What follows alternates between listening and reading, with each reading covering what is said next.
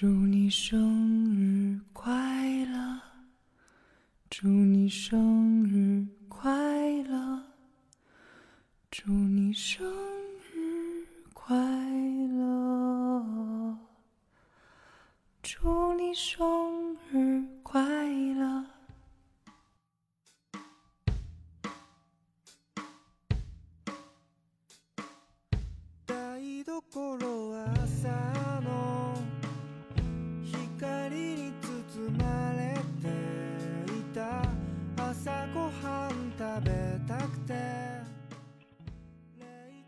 迎大家再次来到我们的酸甜限定，我是主持人小田。Hello，大家好，我是酸，我是裴斗娜、朝阳芬娜，本月寿星白羊座的酸。来祝我们的本月寿星酸生日快乐！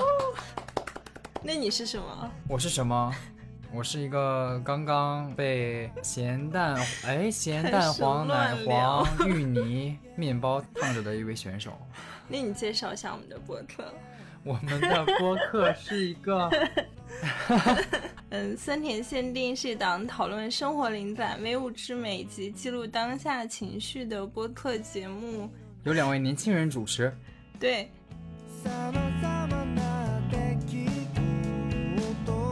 同じこと何度も我们这次聊什么呢？这位本月寿星， 本月寿星决定要聊一聊生日这个话题。哟，感觉好像我还挺想聊这个话题的。嗯，因为我身边蛮多朋友也是春天过生日，而且我把播客上线的日期也选择了和我生日同一天。哇，真的，刚刚发现。哪里是端端发现？所以说，酸甜限定的诞生日被赋予了双重的意义。是的呢，就希望可以分享这一份喜悦，然后希望这一份好运可以被放大。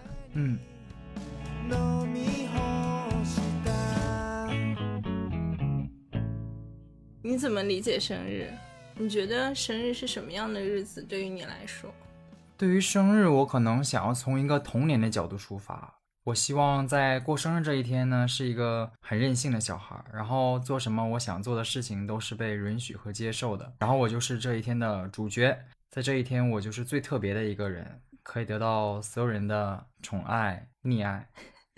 你说的任性指的是什么？你说可以做任何想做的事，你想做什么呢？嗯，小时候出发的话，比如说我今天我就是想吃夹了菠萝的脆鸡堡，我今天就是不想吃姥姥做的菜，不想吃蒜苔炒肉。就可以跟爸妈一起去下馆子。哎，你知道下馆子这个词吗？经常用哎，在东北也经常用。是吗？西北也是。我们去下个馆子吧，然后要两个菜啥的。就是其实童年的生日记忆哦，觉得现在想起来，它不一定都是很明亮和快乐的。其实我觉得生日这一天的记忆，它之所以很深刻，是因为它带着一点悲伤的记忆。就是因为有一些不快乐的事情发生了，所以才会记忆那么深刻。对我们感觉，就是我们对生日的期望是那天就是绝对开心，然后绝对快乐，但是却不一定呢。就比如说，可能会在过生日的时候听到一些沮丧的话。过生日有什么了不起的啊？过生日你也不特殊。真的好沮丧呀！那我们就从童年的记忆开始，来讲讲我们印象深刻的生日记忆。那我从我的哎小学出发吧，跟随嗯我的脚步、来进入我的童年。小学的话，十二月三十一号就是开联欢会的日子，嗯，上午开联欢会，然后下午放假啊。但是可能对于家长们来说，他们也并不联欢嘛，还是要工作日，然后晚上可能甚至是一年到头了，会有一些工作应酬。所以我小时候是在呃姥姥家度过这一天生日。嗯嗯，我的家人妈妈下午抽空了，就是送了生日蛋糕给我，因为我特别喜欢哆啦 A 梦，对，然后送了一个哆啦 A 梦蛋糕。我当时特别兴奋嘛，然后想着晚上我要一边看着电视一边吃这个蛋糕，嗯，先把这个蛋糕好好的放起来。于是我拿了一个家里的那种塑料凳子，嗯然后踩在凳子上面，把这个蛋糕放在了高高的书柜上。晚上的时候，就是电视也开始播了，我就准备把我的蛋糕也拿下来开始享用。打开蛋糕盖子的时候，发现了一个很惊悚的事情，发现了什么？就是哆啦 A 梦的脸上爬满了蚂蚁。天呐，你小学几年级那时候？大概是三四年级左右的状态。那你看到那样的蛋糕有吓一跳吗？我当时还记得，就是那些蚂蚁啊，爬的是非常有顺序的，是按照线在爬，还仔细的观察了蚂蚁是吗？一个接着一个爬成了很多条线。天呐，我当时很吃惊，就是就是目瞪口呆，就是看着这个蛋糕，盯了几分钟之后，看着蚂蚁一个一个在爬。就蛋糕全被毁了，其实。被蚂蚁爬过了，肯定吃不了了吧？我就向我姥姥求助，然后也没有办法，就只能扔掉了。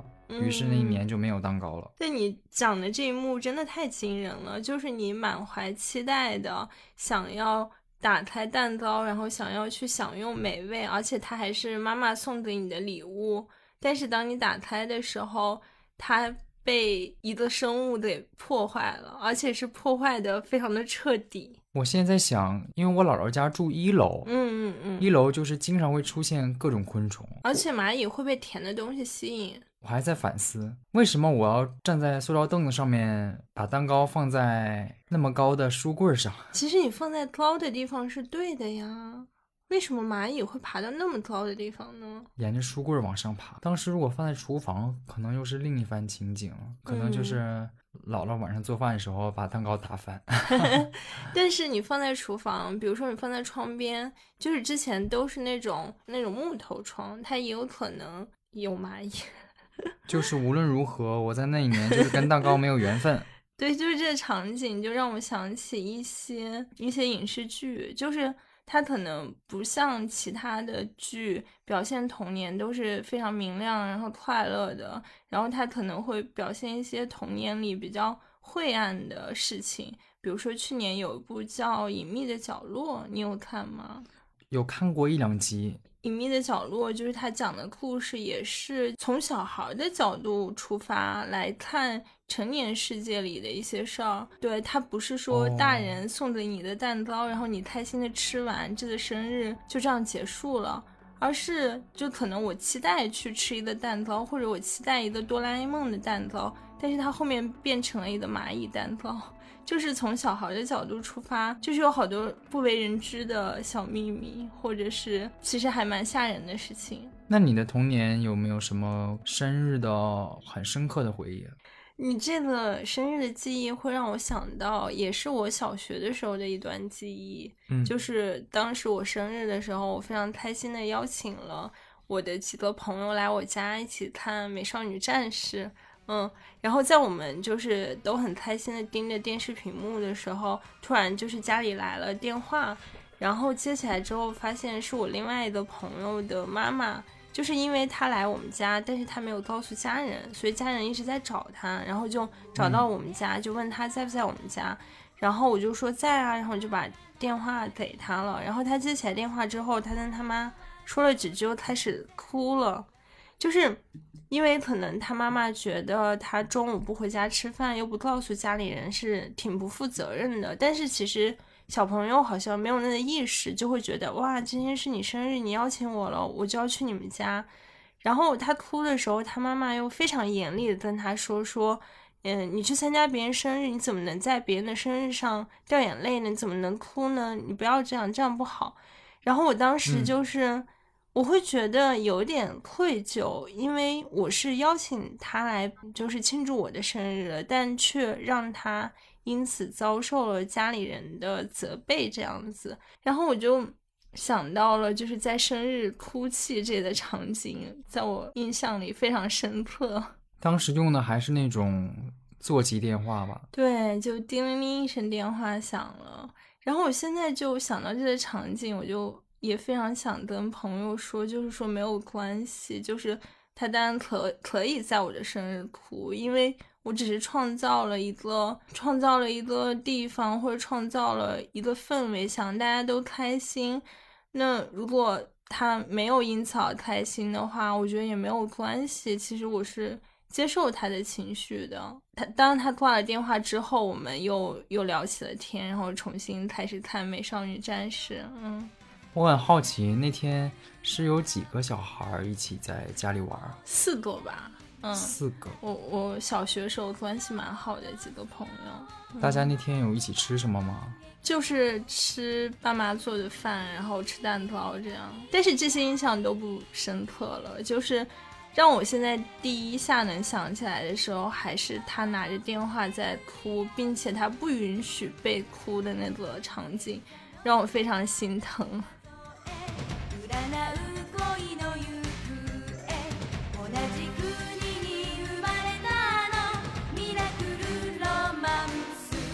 你说到就是邀请小朋友来家里玩儿，嗯。就让我想到就是我上小学也会有很多呃小朋友在家里面就是举办一些生日聚会。啊、嗯嗯嗯，呃但基本上都是他们家长一手操办的。对。对然后其实我有时候挺羡慕他们的，过生日啊，可以让小朋友一块儿来家里一块儿分享好吃的，像嗯家人可能会去市场买小朋友特别喜欢吃那种什么炸鸡柳啊，对对对，啊，还有各种小零食啊，然后在一块儿切蛋糕、唱生日歌。那我就再分享一个我小时候的记忆。六年级的时候，嗯又是一年一度的联欢会，然后我在前几天，快到联欢会的前几天就开始放出了消息，和几个我关系最好的朋友吧，嗯就说十二月三十一号联欢会结束之后，要不要来到我姥姥家的小区开一个生日雪会？听起来很有意思哎，生日雪会，一起来打沙包，就嗯是玩那种扔沙包打背那个游戏。对，生日雪会为什么是雪会呢？啊、首先肯定是有雪，在东北就是十二月三十一号左右啊，通常都会下起大雪，对，地上都是白花花的一片了，对对对，很能想象。不是那个血液的血，是雪花的雪。顿时有点惊悚。对啊，像他们其他小朋友可能过生日就会在家里面办一些家庭聚会，邀请小朋友，但是我没有办法办，因为我姥姥家真的太小了，嗯。就是只有大概四十多平方米，嗯。没有办法邀请小朋友来家里玩儿，嗯。所以我就起了一个这样的名字——生日雪会。嗯。这个事情我决定之前也跟我妈妈打好了招呼，我就问，哎，老妈，就是联欢会的下午结束之后，就是可不可以和几个小孩啊，和几个小朋友啊，一起在小区里玩？然后她也同意了。为什么我现在一提起和几个小孩一起玩，就说起来感觉这么奇怪呢？不会啊，我觉得当时其实还蛮期待，就是能和朋友一起在院子里玩儿，就疯跑，然后打沙包，特别开心，笑作一团。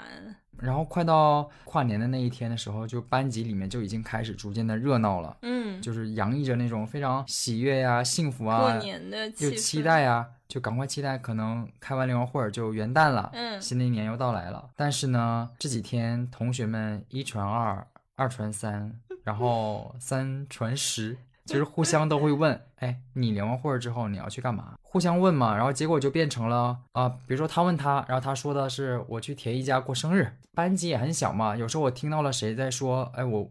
结束之后，我去田一家过生日，我就 着急的赶快跑过去说啊，不是来我家过生日，是生日学会。但是呢，也没有办法，就是阻止这个事情的发展。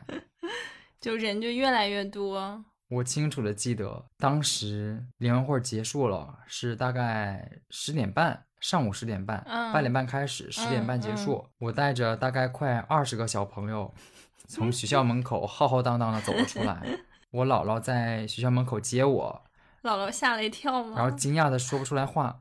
大家就是步行走到了我姥姥家的小区。嗯我姥姥家离学校好近哦，就隔了一条街。嗯，是的，然后大家就开始在小区里自由活动，都有一些不知所措的一个状态，嗯然后也没有真的在玩打背这个游戏了。嗯然后小区里也都是雪呀，大家也都还挺冷的。虽然冷，但是我也知道我是不可能让这二十个小朋友 来家里的。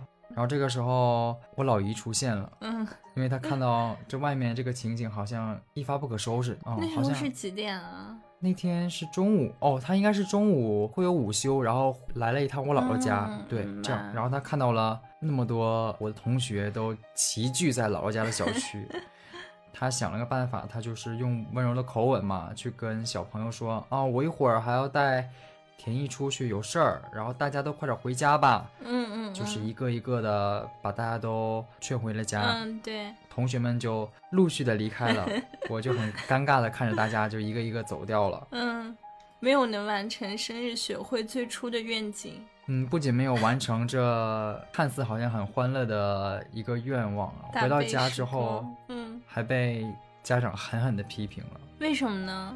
就是说带那么多小孩子来小区里玩儿，万一嗯哪个小孩儿，比如说玩雪，或者是玩一些什么石头啊之类的嗯奇奇怪怪的其他其他东西，就嗯很容易把自己弄伤，然后他们的嗯家长再找过来，对对对，就没有办法去处理这个事情。现在看来，可能是觉得那一天的我想要的太多了。如果那一天也可以有一个哆啦 A 梦蛋糕就好了。好像有哆啦 A 梦蛋糕会更轻松，就二十的人围着一个蛋糕，将它缓缓打开的时候，发现它上面爬满了蚂蚁，然后大家哇好像顿一部时电影微电影出来对，了大。家顿时向后退去。但你刚刚讲的故事会让我联想到另外的场景，就是那二十的小孩的父母，他们在孩子开完联欢会之后，可能学去学校接他们，或者可能在家等着他们，但是一直到下午，小孩都没有回来。感觉是一个就感觉是一个失踪的小孩的故事，然后他们就开始疯狂寻找他们的小孩，然后发现，就是当他们从那个城市的四面八方开始寻找的时候，最后集中在了你姥姥家的小区里，而且还是一个那么特别的一天，一年的最后一天是一个。跨年夜。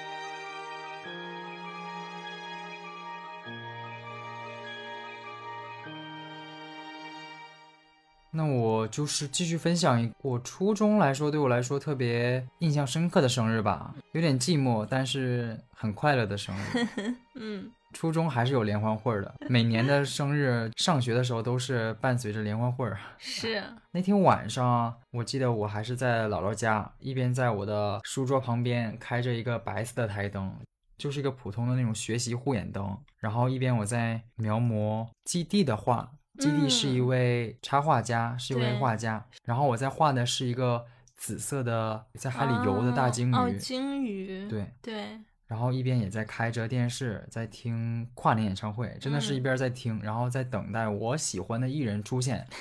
但是我当时在画画的时候，嗯。是那英在唱歌，嗯，在唱《春暖花开》。对，然后我在生日的前几天呢，就收到了啊、我妈妈送给我的我特别想要的一个绘本，是嗯基地的绘本，嗯，叫《浅子》。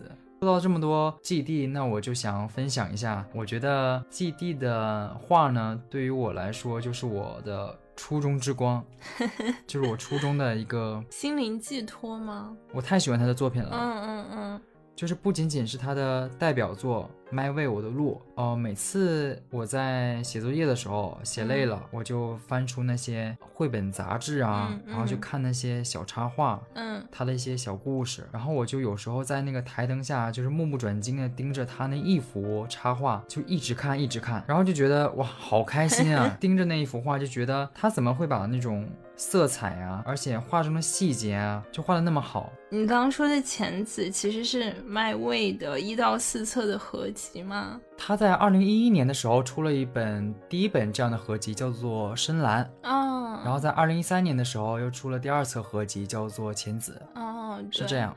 然后我就你提到基地，我马上就会想到就是 V 先生是吗？哦，威先生，对，就是他有着很大的黑色的眼睛，然后他经常在灯火通明的夜里，然后一个人在走着，就是就会觉得还蛮孤单的。但是基地的画风就是经常给人很梦境一般的、很梦幻的感觉，像刚刚你提到那个紫色的鲸鱼，是对，就是觉得好像是在永无岛或者是在一些 Dreamland 才会出现的事物和出现的人。永无岛是什么呢？永远不会存在的岛吗？永无岛就是彼得潘的故乡，彼得潘就是一个永远不会长大的小男孩。然后基地他自己的 Loft 主页有写，就是他说我不介意这世界越来越冷漠和嘈杂，因为可以深情的画画。我觉得是一个非常深情，然后又很有自己坚持的人。嗯，嗯觉得总是会被这样的人所打动。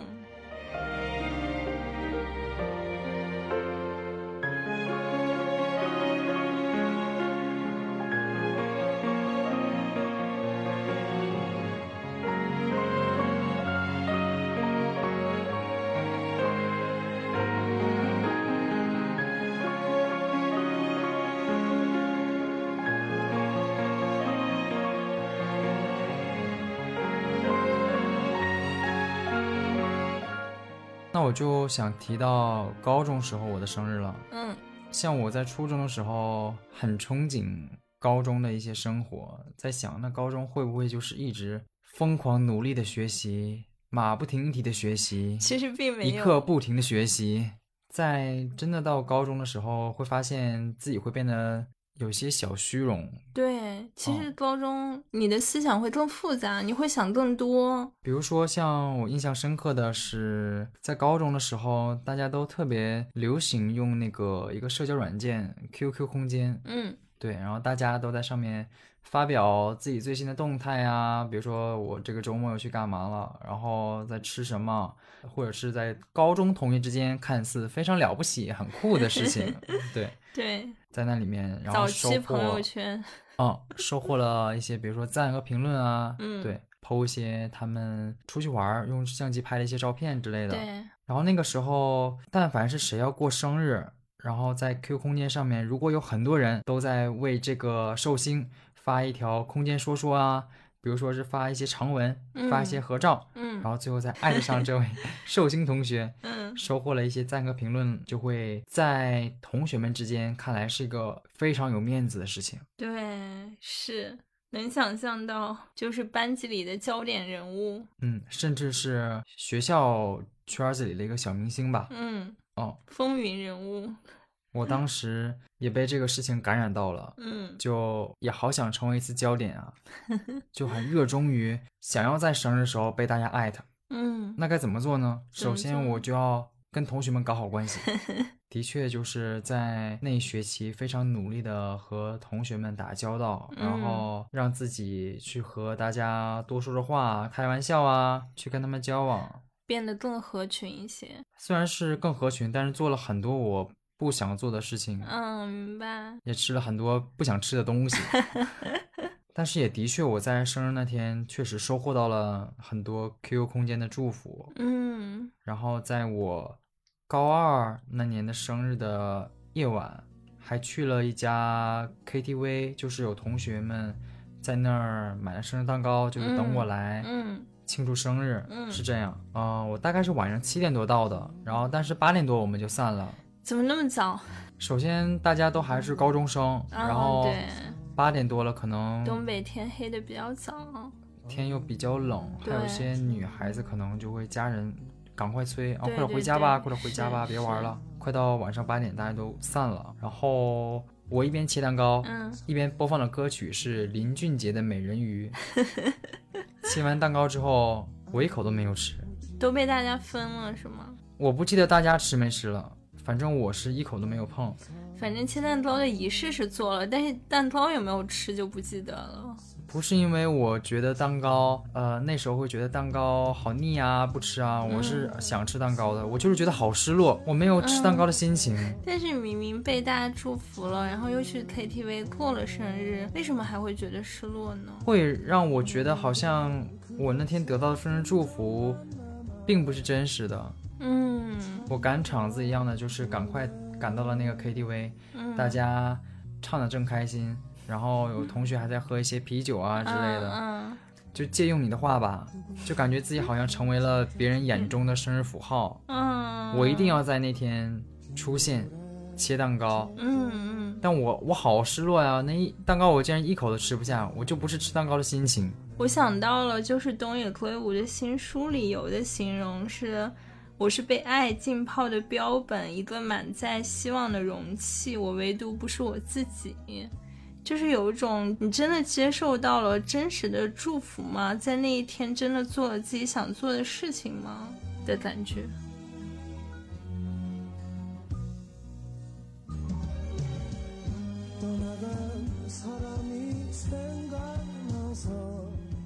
就是我会在想我们为什么要祝一个人生日快乐呢？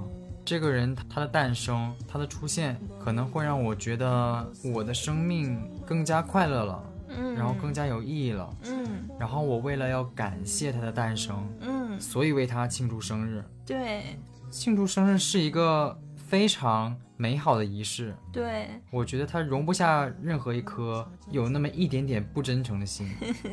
是的，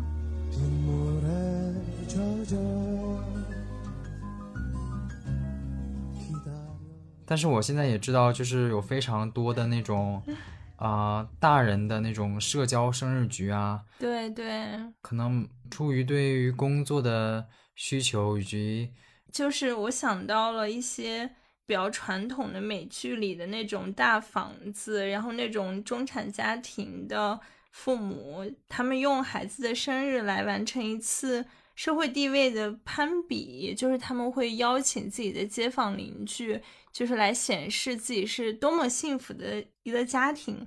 但他其实忽视了生日对一个小孩而言意味着什么，让这场生日沦为显示身份的工具，就是会有这样的感觉。就像我最近在看石黑一雄的新书，叫《克拉拉与太阳》，然后它中间有一段就是小女孩的生日。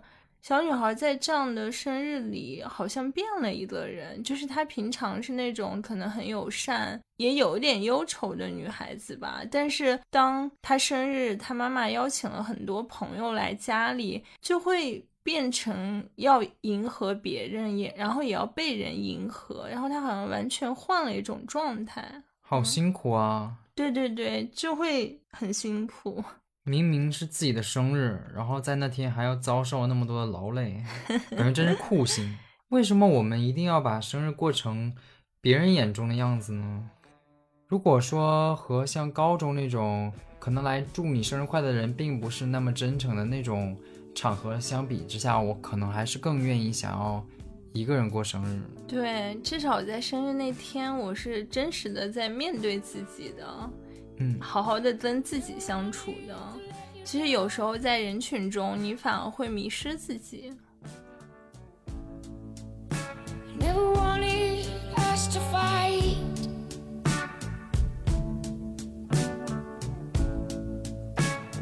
Oh, sweet love of mine. I guess this is goodbye to you and I. 哎，那我们聊一聊生日礼物。你有印象深刻的生日礼物吗？有啊，我我就想起来，我高中的时候，嗯，生日收到了三张就是专辑，然后有一张是陈奕迅的 H 三 M，然后一张是 Lanta 的 The Show，还有一张是苏打绿的夏狂热那一张。我那时候非常喜欢苏打绿，然后我特别喜欢这张专辑里的《他下了夏天》这首歌。对，我也蛮喜欢那首歌的。是它是非常昂扬的一首歌，虽然它里面也有打工人的那种心酸的感觉，但是它让我觉得，就是你是一个平凡人，你是一个普通人，但是你也可以拥有夏天，你也可以享受那种很辛苦，然后挥汗如雨之后的快乐。而且我觉得那张专辑也唤醒了我对四季的那种感知，就包括清风他在春那张专辑的时候会染粉色头发，然后到了夏天，然后他会染绿色的头发，就会觉得其实你的心态，包括你的穿着、你的打扮，其实会随着一年四季的变化而变化，就是你跟四季或者你跟自然是融为一体的那种感觉。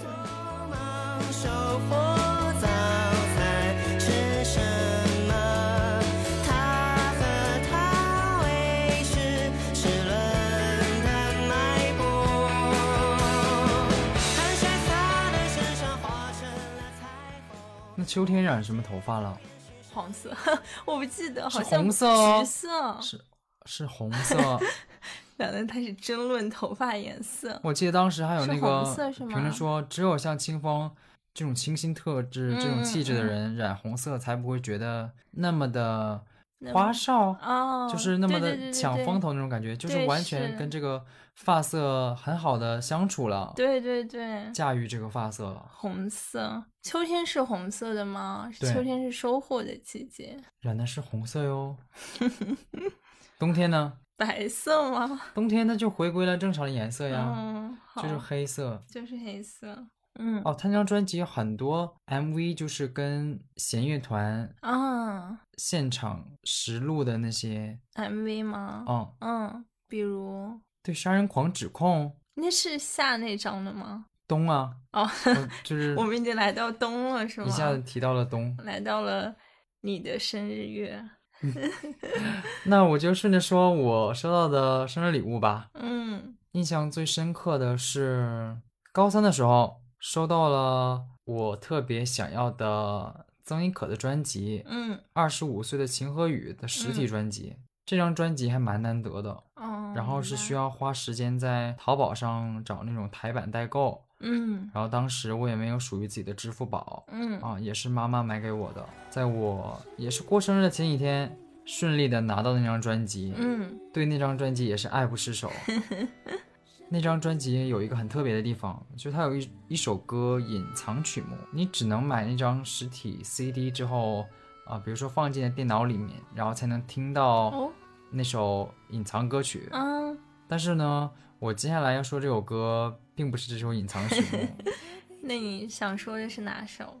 嗯，也是一张专辑里面留下来非常深刻印象的一首歌，叫做《别祝我生日快乐》。它这首歌就是在描述一个我想要被祝福，嗯但是我又不想在和祝福的狂欢打交道之后，嗯，还是需要一个人继续面对生活这样的一些孤单的感受。对，那就不如一开始我就没有那些我的心情澎湃啊，就很快乐的那些瞬间都 都不要出现，然后这样的话我就不会有那么强烈的反差和失落。对对，有种很悲伤的感觉。嗯，但是我觉得是因为有这首歌的出现，让我觉得没有那么孤单了，让我觉得好像就是没有人对我说 Happy Birthday to you，也可以嗯勇敢的对自己说 Happy Birthday to me。别祝我生日快乐，别为我点上蜡烛，别送我那么美的一束花，明天就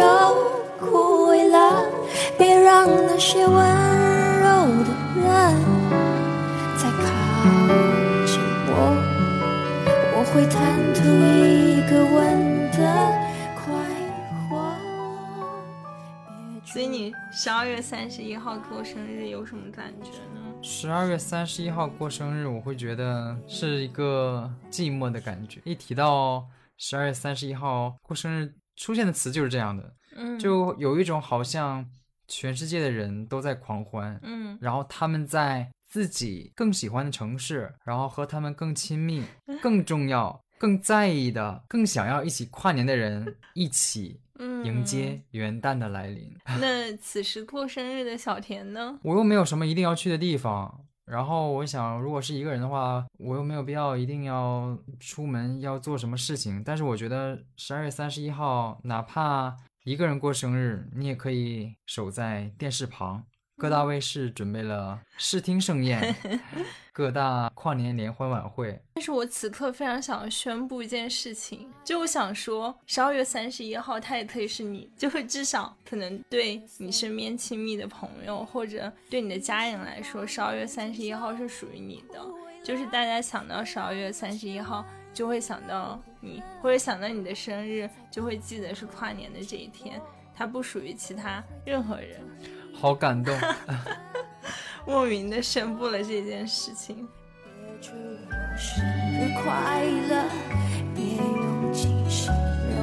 好了，你继续讲跨年演唱会的事情。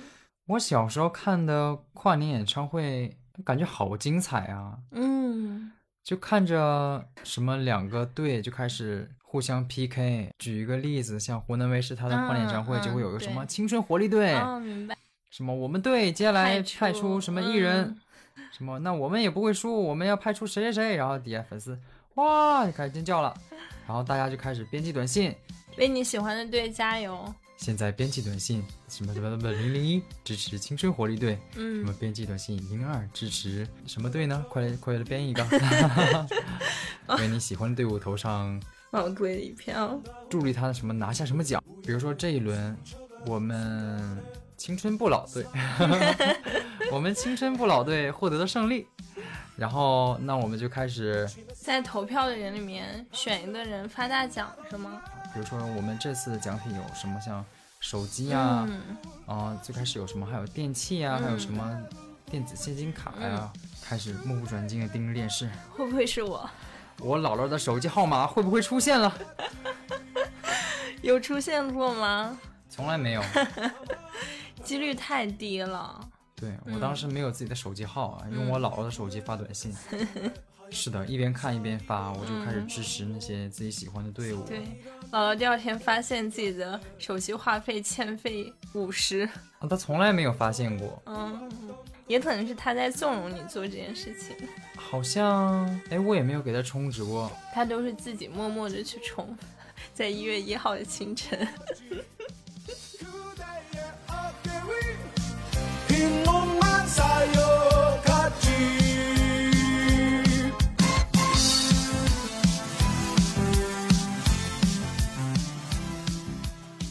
四月七号过生日的感觉是，春天过生日是非常崭新的感觉，就会觉得万物复苏了，然后我也可以用这个机会变成一个崭新的人吗？变成一个新鲜的人吗？然后我前段时间就经常去北京各个公园看花嘛，然后嗯看到满树的玉兰花，然后还有那些樱花，然后就会觉得我也会在春天开放嘛，然后我会以什么样的形式开放呢？会以什么样的形式开放呢？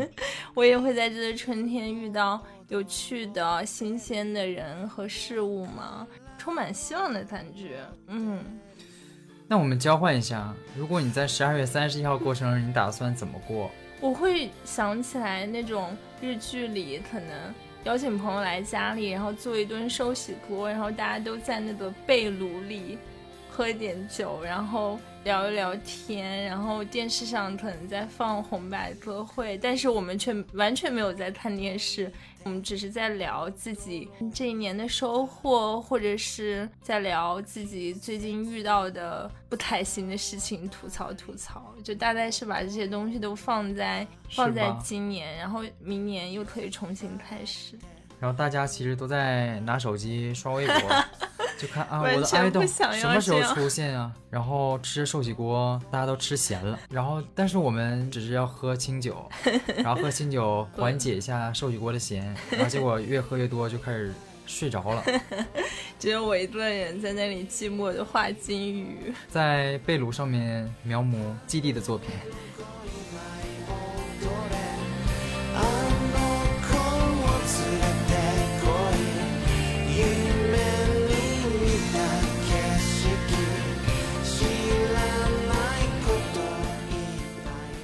觉得长大后生日跟小时候的不同是？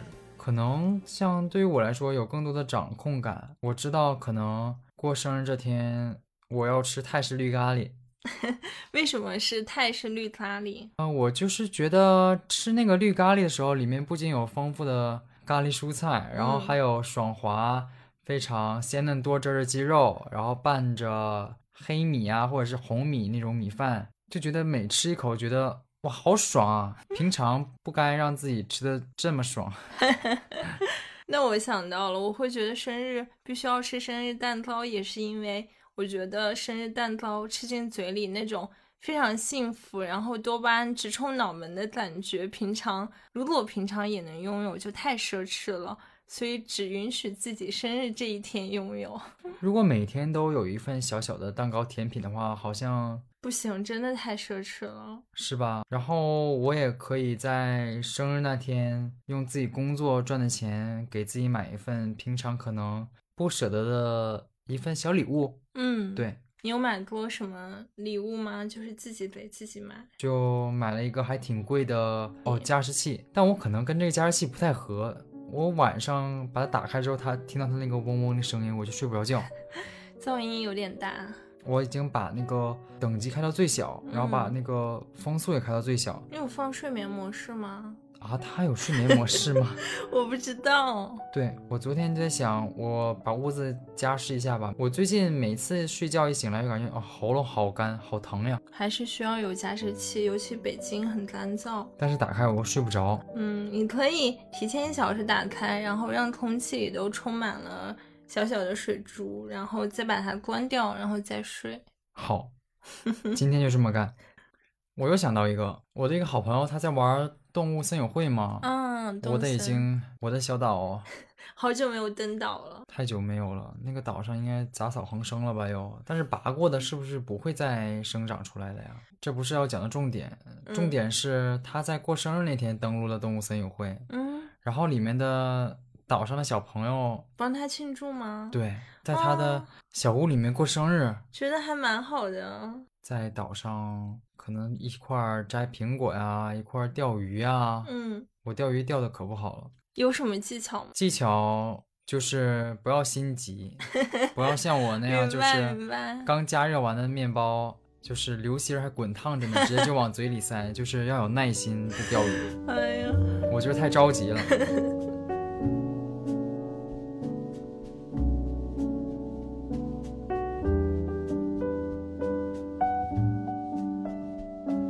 你生日有没有什么遗憾？有没有什么没有完成的事情？比如说哪一年的生日没有吃到想吃的蛋糕？我其实觉得我对生日的要求好像没有那么高，就是你刚问我说，觉得童年的生日和现在生日的区别，我觉得我好像要求更低了。我就觉得我之前也也不太知道自己喜欢吃什么蛋糕啦，反正就是爸妈买的，就是只要有朋友来一起庆祝。就好了，我就觉得生日它就是一个小型的聚会，可能是以我为中心的，大家就都开心，然后就做一些开心的事情，这样就好了。我会觉得它越小型，它的情感浓度就会越高，就只要有爸妈和朋友在身边。像长大之后也是会这样觉得吧，长大之后可能朋友会比我更在乎我的生日，他们就会提前几天就问我说你生日想吃什么，我们要怎么来度过。这个时候你回复我想一个人过，嗯，我还是想跟朋友在一起。他 说怎么可以一个人过生日？就其他时间我可能会想要一个人。对于我来说，好像生日有一个没有完成的遗憾，是我小时候非常非常非常非常想去德克士过生日。嗯，就是德克士以前过生日都会专门为小朋友播放生日快乐歌。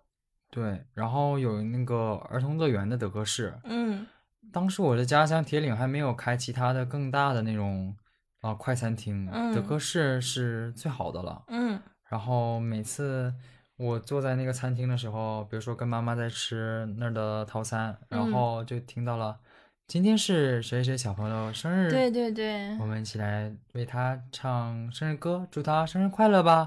然后开始播放非常开心的音乐，嗯然后德克士的穿着那些黄颜色的那个工作服的哥哥姐姐，就嗯是拿着小礼物，嗯很开心的就拍着手啊，就去那个小朋友身旁给他过生日了。哦，还有气球，非常有生日 party 的感觉。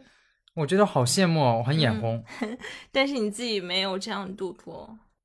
怎么办？现在只能是童年没有完成的遗憾了吧？哪怕是我现在，比如说现在是二零二一年，有人跟我说：“哎，田毅，今年你的生日我们去德克士吧。”我好像一听到啊，好像也不会很开心。但是对对于我的童年来说，肯定是一个非常理想的答案。但是童年的时候却没有能实现呢，这明就好像挺容易实现的，哎为什么一直都没有实现呢？没有啊，这就是所谓的遗憾吧。我觉得人生就是有许许多多这样的遗憾，就是你没有在那个时间点做出那样的事情，然后之后你也不会再想做了，然后它就变成你人生内的遗憾。嗯，人生就是有很多这样的遗憾组成的。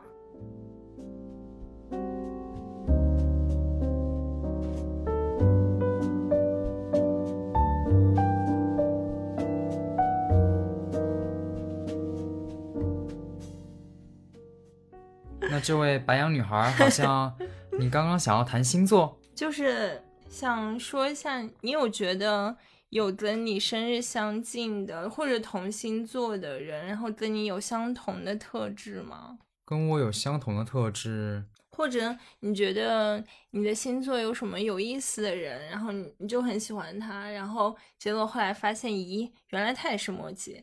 那我们不妨聊聊我们都很喜欢的作家，村上春树。你对他的印象是什么呢？我就觉得他是一个非常职业的作家，就包括他好像都是提前给编辑交稿。而且他会严格的安排自己运动的时间，然后自己写作的时间。嗯，因为其实小说家是一个还蛮辛苦的工作。嗯，你可能要伏案写作很长时间，然后你也要兼顾自己的生活嘛，兼顾自己的身体。嗯，是他好像是把这一切都可以打理的很好的人。我对村上春树的了解呢，我看他的随笔比较多。嗯。有一个呃短片叫做《村上朝日堂》，嗯，什么漩涡猫的找法呀，嗯，就是会在里面记录了村上春树的一些生活琐事儿，然后还有一些平时的一些思想感悟，对，是非常完全生活化的。对他的嗯散文读起来很有意思，有日本媒体形容说是世界上最好喝的乌龙茶。这个形容好棒呀，对好喜欢这个呀！我也是很喜欢这个形容。还有呢，就是呃，你借给我的那本书，嗯，叫做《大萝卜和难挑的鳄梨》。是的，然后这本书它的随笔集的画家就是插画家大乔布是这样评价村上春树的，他说就是在村上的文字中总是可以体会到更深沉的东西，嗯，然后他的文字非常的性感。但却不是低俗的性感，而是典雅的，充满了高贵的气息，散发着迷人的香味。就是这本随笔集中有很多篇我都非常喜欢。嗯，这个随笔集里面有好多关于食物的呀，就比如说像一人份的炸牡蛎，还有汉堡包。嗯，像大萝卜，什么南漂的鳄梨，对，摩卡玛奇朵。还有什么有关于食物的呢？我再动脑想一想，回忆一下。我在读村上的文字的时候，会觉得他，呃，他的文字有些小小的傲娇，对，有点小俏皮，会让觉得，嗯，因为他坚信会有这样的一批读者们深爱着他，所以对对对，他会在自己的文字里面透露出自己的一点点小小的傲娇，是一个非常可爱的作家。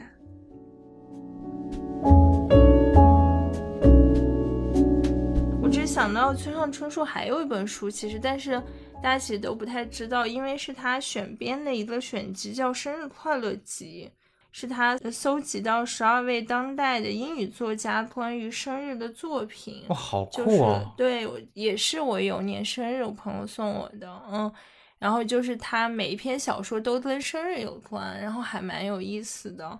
然后他自己就在序言里说说。哪怕过的生日再多，哪怕目睹和体验的事件再大，我也永远是我，嗯，自己不可能成为自身以外的任何存在。然后，当我生日看到这句话的时候，我还蛮欣慰的，觉得肯定了自身的价值吧，有种这样的感觉。嗯，而且村上春树挑小说的品味就肯定是非常好，所以有关生日的几篇小说还都蛮好看的。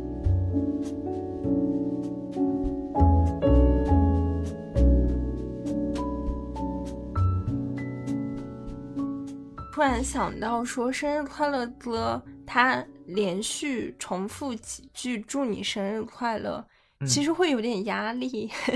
就是他好像在对你说，你今天必须要快乐，而且在我给你唱这首歌的当下，你也一定要快乐，你可不能不快乐哦。我都这样这样的祝福你要快乐了，我觉得好像这就是生日会给人带来的压力。我觉得我们今天这期节目。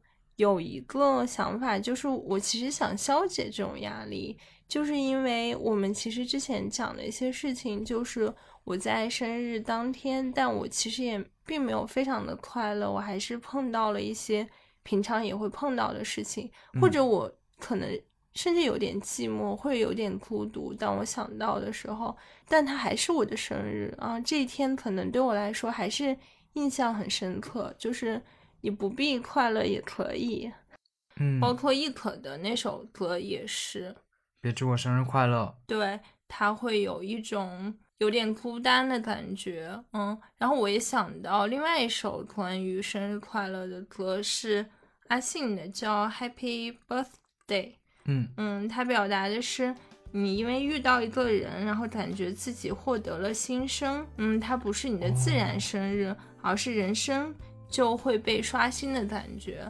我觉得我碰到非常契合的朋友，就是也会有这样的感觉，然后就是希望，就希望自己的生日是被这样的人祝福和爱着的，就是即使没有价钱高昂的礼物，或者有时候甚至那个跟我惺惺相惜的朋友，他可能都不在我的最身边，但是仅仅是因为他的存在，就非常的让我开心。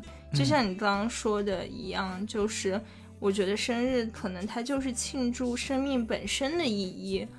明白了。嗯，就你那天也说了一句，说因为就是因为一个人的存在，我也更快乐了，所以说好想因为他的生日而欢呼。我觉得这就是生日的意义。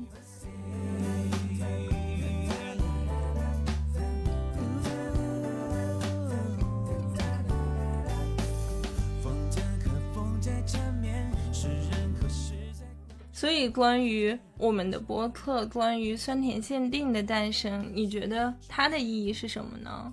我觉得酸甜限定的诞生给这个世界带来了更多的一种声音的可能性，嗯而且我也深信不疑，我们的声音是被需要的。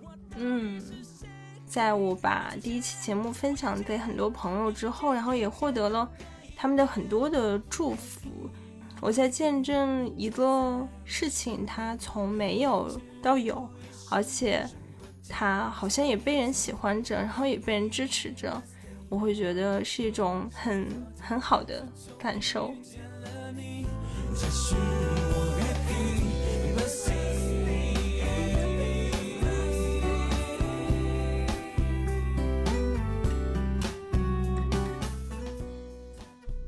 我们今天关于生日的故事的分享差不多就到这里了。嗯我们也鼓励大家可以在评论区来分享自己的生日故事。我来看一看啊，距离我我过生日大概还有 七个月左右，说长也不长，就是怎么说呢，一晃很长很长，一晃就到了，一晃这七个月会有酸甜苦辣，不只只是酸甜的事情。嗯，你们的生日会怎么过呢？或者你们理想中的生日是什么样的呢？很期待你们跟我们一起分享你们在生日中可能发生过的不是很开心，嗯，但是印象很深刻，或者是开心到极点，觉得好像是到了人生巅峰，觉得真的是在这一天成为了 主人。这一天的主人。是的，对，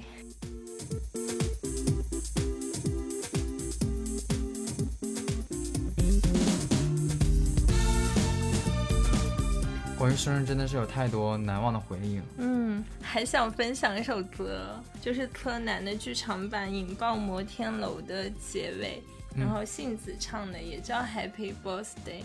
然后它里面有一句歌词是，嗯，对身处某个遥远城市的你说生日快乐，我就也想给我们的听众发出这样的祝福。嗯，我们也会说四遍生日快乐给你，给你带来一些小小的心理压力。我在回想我过生日这些，不仅仅是童年啊，还有包括初高中这些片段的时候，就感觉好像自己又重活了一次，嗯，感觉我好像生命被延长了。因为我在反复的去思考这些事情，思考当时发生的细节，像思考当时开联欢会前几天大家在班级里那种其乐融融的氛围，嗯，然后就又突然又冒出了很多其他同时也存在的一些事情，就比如说我在邀请哪个同学来参加我的生日雪会的时候，好像也也被拒绝了，什么哦，我再回家问问我我家人，就之之类之类之类的，嗯。然后可能就又有一些以往生活好多细节又涌上来。对，嗯，就好像我又回到了当时那个班级那个白雪皑皑的冬天，那个快到元旦的冬天，嗯，好像又突然回到了那个夜晚，我在画画，哦，那英在唱《春暖花开。时间在倒退，你在你自己的过去里又重新活了一次，》，会有这样的生命被延延长的的感觉。其实我会希望我们的播客给大家带来这样的感觉，嗯，就是你在听的时候，你感觉经历了很多很多事情，嗯，好像你也跟我一起画画了，画了一条大金鱼，好像你的蛋糕上也爬满了蚂蚁。这个倒是不祝福你必了。偶然出会っても何を話したらいいのか今でもよくわからない一つず嗯，那我们今天节目差不多就到这里了。嗯，哎，我们的节目可以在哪儿听到啊？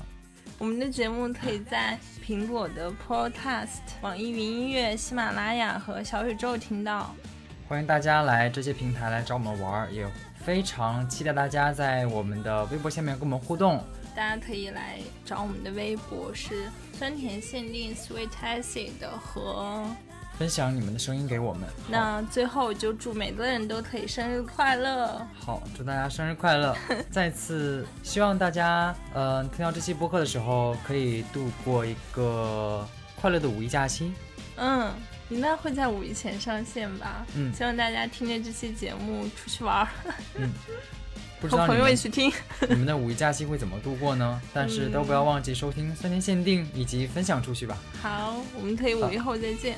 那我们本期节目到这里就已经接近尾声了，好的，期待下一次跟大家的见面，期待，拜拜。拜拜。